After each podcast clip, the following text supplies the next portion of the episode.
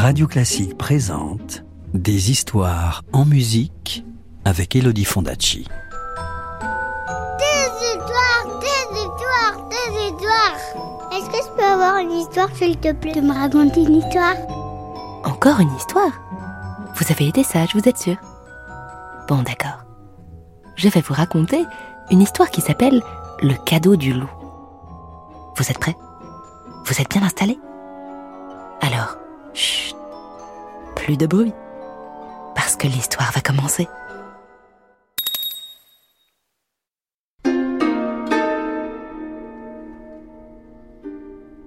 Au temps où les bêtes parlaient, une jeune fille nommée Akino vivait avec son père dans un petit village.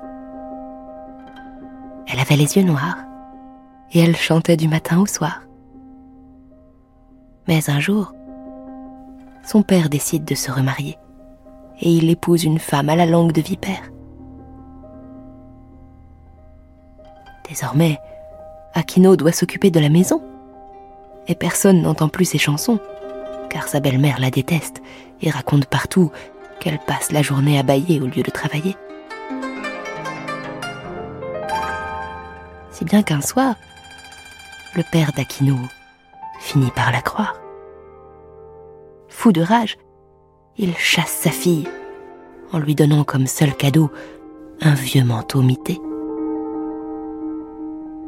Les larmes aux yeux, Akino marche longtemps dans la forêt. Elle tremble de faim, car elle n'a même pas mangé un grain de riz depuis le matin.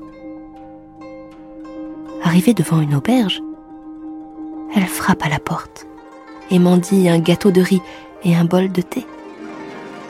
Mais l'aubergiste lui lance des injures à la figure. Ici, on ne fait pas de cadeaux. Si tu veux manger, donne-moi ton manteau. Je vais le vendre et voir combien il rapportera. Tu n'as qu'à attendre là. Tristement, Akino s'assoit par terre et elle patiente toute la nuit. Mais l'aubergiste ne revient pas et elle commence à avoir froid. Finalement, elle l'appelle doucement en demandant où est son argent. Mais le méchant homme fait semblant de ne pas la reconnaître et il la chasse. Rouge de honte, Akino s'enfuit en courant. Désespérée, elle se dit Ce monde ne me réserve rien de bon, et je n'ai plus de maison. Puisque c'est ainsi, je vais aller dans la forêt et demander au loup de me manger. Elle marche jusqu'à une clairière. À cet instant, un énorme loup gris apparaît et saute à ses côtés. Il a le poil hérissé, les yeux rouges et ses dents blanches luisent dans le noir comme des dizaines de petites chandelles. Mange-moi, gentil loup, supplie la jeune fille en lui caressant les oreilles, car je n'ai plus confiance en personne. Étonné, le loup la regarde attentivement et il finit par dire en secouant la tête.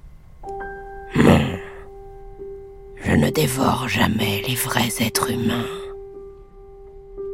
Ton malheur vient de ce que tu ne sais pas reconnaître les hommes au bon cœur.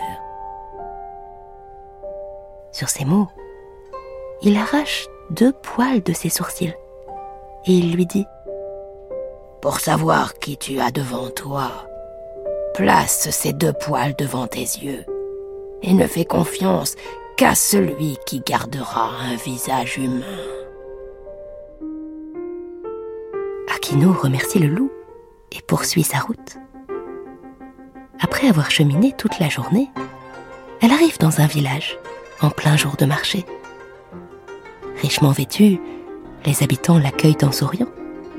Mais Akino se souvient des conseils du loup et elle place les poils magiques sur ses paupières avant de regarder prudemment autour d'elle. Oh, quelle surprise Elle n'est plus entourée de jolies femmes, de marchands et d'enfants, mais de kimonos colorés, surmontés de têtes de chiens, de têtes de renards ou de poissons. Plus un seul visage humain à l'horizon. Akino se sent bien seule. Lorsque soudain, elle aperçoit sur la route un charbonnier qui marche en sifflotant gaiement. Vite, elle l'étudie à travers les sourcils magiques et elle constate avec joie qu'il ne change pas et qu'il conserve son joli sourire.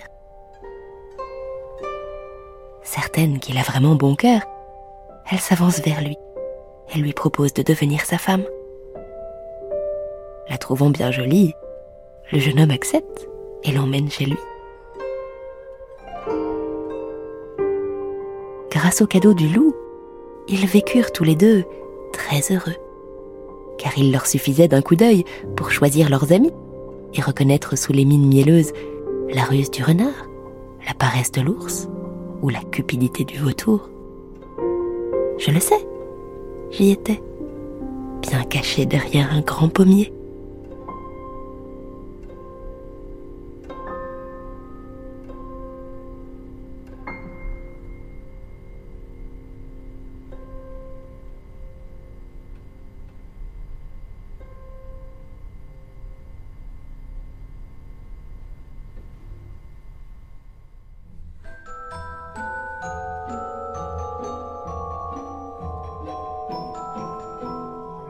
C'était Le cadeau du loup, un conte d'Isabelle Lafonta, publié aux éditions Flies France, raconté par Elodie Fondacci sur la musique de Wang Jianmin. Retrouvez des contes du monde entier dans les collections La Caravane des Contes et Aux Origines du Monde des éditions Flies France. Radio Classique, des histoires en musique.